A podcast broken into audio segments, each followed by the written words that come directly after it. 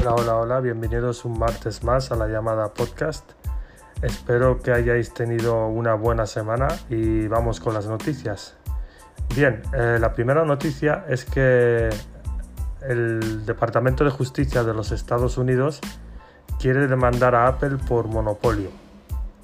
Esto no es la primera vez que pasa, porque según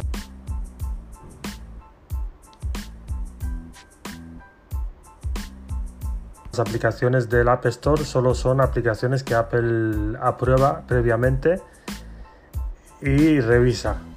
Eh, por lo tanto, no se pueden instalar aplicaciones de terceros, al menos en lo que es el iPhone y el iPad. En los Mac sí que se pueden instalar, pero en lo que es el sistema iOS y iPadOS, pues no.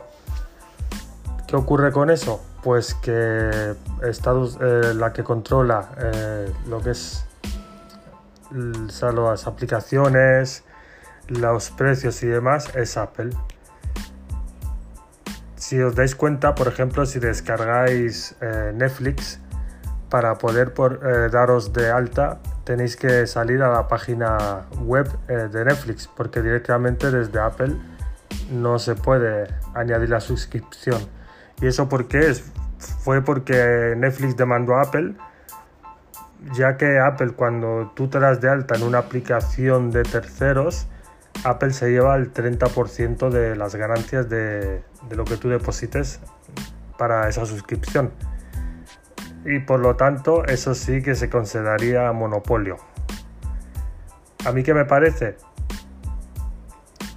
Creo que, bueno, si es para nuestra seguridad, pues mejor.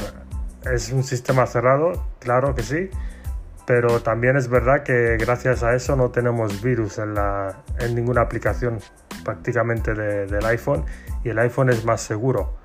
Como sabéis los, los, usuarios de Android, los que me escucháis o los que tengáis un Android por ahí como segundo teléfono o algo así, en Android tú puedes instalar de todo, pero es más vulnerable a los virus. Así que yo, mi opinión es prefiero un sistema un poco más cerrado, pero que mi móvil esté más seguro. Pero bueno, los Estados Unidos no piensan así, el Departamento de Justicia, así que supongo que demandarán a Apple, seguramente. Apple, como siempre, básicamente se la repampiflará. Si tiene que pagar alguna deuda, la pagará y ya. Y seguirá como hasta ahora. Pero es curioso que a otras compañías también se les demanda y no se le da tanto bombo, pero cuando es Apple sale siempre al candelero.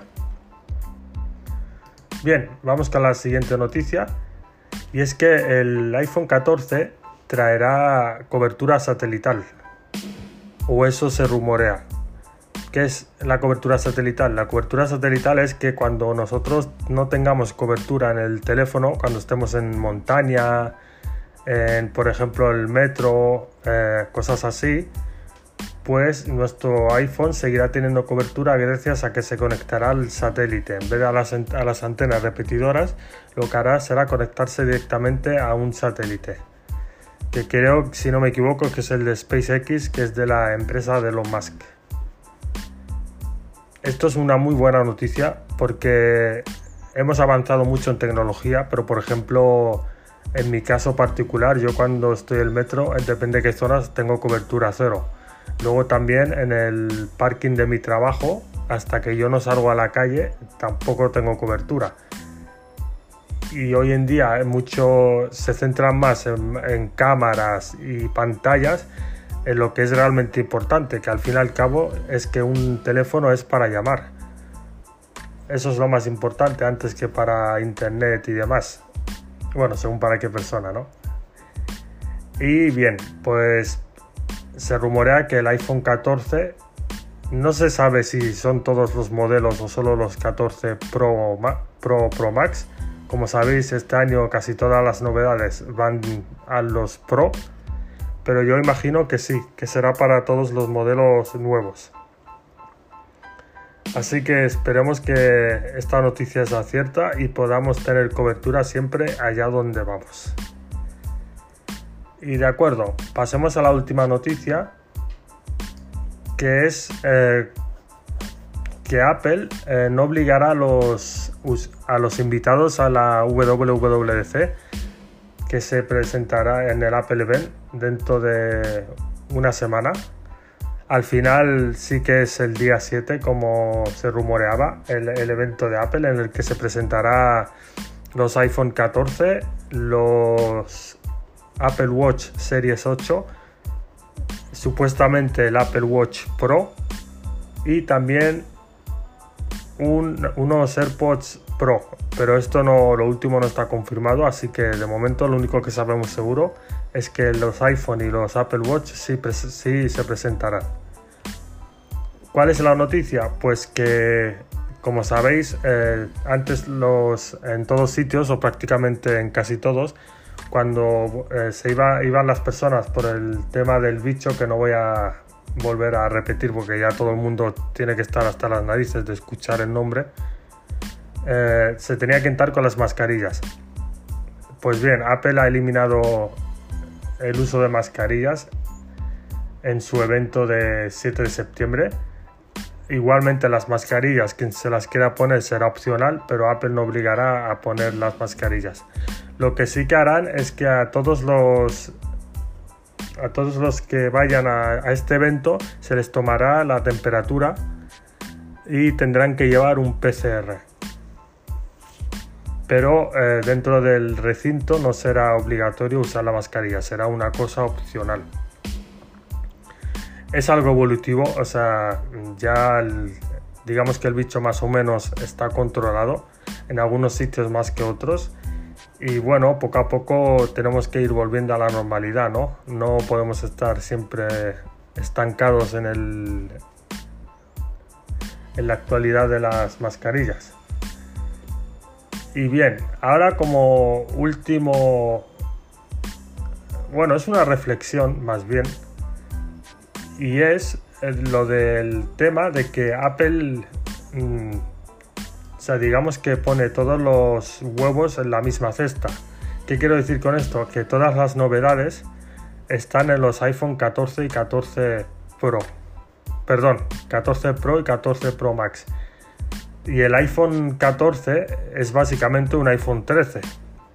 Digamos que un iPhone 13 Pro, pero no llegaría a ser ni el 13 Pro porque los iPhone 13 Pro, como sabéis, tienen tres cámaras y los iPhone 14 a secas solo tendrán dos. ¿Cuál es mi reflexión en esto? Pues es que yo no, lo, no, entiendo estos movimientos de Apple. Yo entiendo que, sea, que quieras eh, desmarcar lo que son los modelos Pro de los modelos normales, pero lo que no puedes hacer es eh, intentar eh, clavarle a la gente, digamos, 900.000 euros por un teléfono que es prácticamente como el del año pasado e incluso eh, inferior al del año pasado, porque como os comento en tema de cámaras, eh, se supone eh, o rumorea que los iPhone 14 no tendrán, solo tendrán dos cámaras y que la pantalla no será 120 Hz, sino será 60. O sea, me estás diciendo que me estás vendiendo un producto que se supone que es más actual que el anterior, pero que el anterior tiene mejor pantalla más refresco de pantalla y una cámara más. Entonces es que no entiendo esta estrategia. Y menos, a, como os digo, a 900 euros. Si dijeras que lo sacan a un precio de unos 500, 600, bueno, que todos sabemos que eso en Apple no va a pasar. Y menos cuando hablamos de iPhone, ¿no? Pero sería un precio razonable. Pero es que yo lo veo sinceramente una tomadura de pelo porque para sacar esos iPhone 14 y 14 Max que son inferiores a los Pro del año anterior, es que directamente sacar baja de precio el iPhone 13 Pro y pon el 14 Pro directamente y ahórrate estos dos. Yo creo que ellos lo hacen porque ellos harán estudios de mercado y demás y, y los 13, 13, 14, 12, 11 yo creo que se venden porque son un poco más asequibles, recortados en varias cosas. Al menos esto eh, desde el año pasado tenemos pantalla OLED porque sí que es verdad que los iPhone XR, iPhone 11 eran muy buenos teléfonos, tenían una durabilidad de batería muy buena, pero sinceramente la pantalla era una vergüenza. O sea, esa pantalla era malísima. Menos mal que eso lo solucionaron, pusieron una pantalla OLED desde el iPhone 12, creo que es. Pero eh, venimos a lo, a lo de siempre, y más este año, porque aún el año pasado sí que desde el iPhone 13 al 13 Pro básicamente cambiaba solo que, uno tenía tres cámaras y el otro tenía dos. Y que, bueno, el refresco de pantalla, que eso es lo de menos. Pero es que este año directamente, como os digo, es el iPhone 14 y 14 Max, es que es inferior a un iPhone 13 Pro. O sea que mi consejo es que os doy es los que tengáis el 13 y 13 Pro Max, no cambiéis ni de coña. Sobre todo los que tengáis los Pro. Porque no vale la pena, os va a costar 900 euros y encima vais a perder cosas que vuestro teléfono tiene que el otro seguramente ni tenga. Y los que os queréis comprar los nuevos iPhone, id directamente a los Pro. O sea, el iPhone 14 y 14 Max, sacároslo de la cabeza. No vale la pena. Para eso, como os digo, os compráis un 13 Pro del año pasado, que os saldrá mucho mejor, la verdad. Y bien, pues esto es todo este martes. Muchas gracias por estar ahí y nos escuchamos en otros podcasts. Gracias.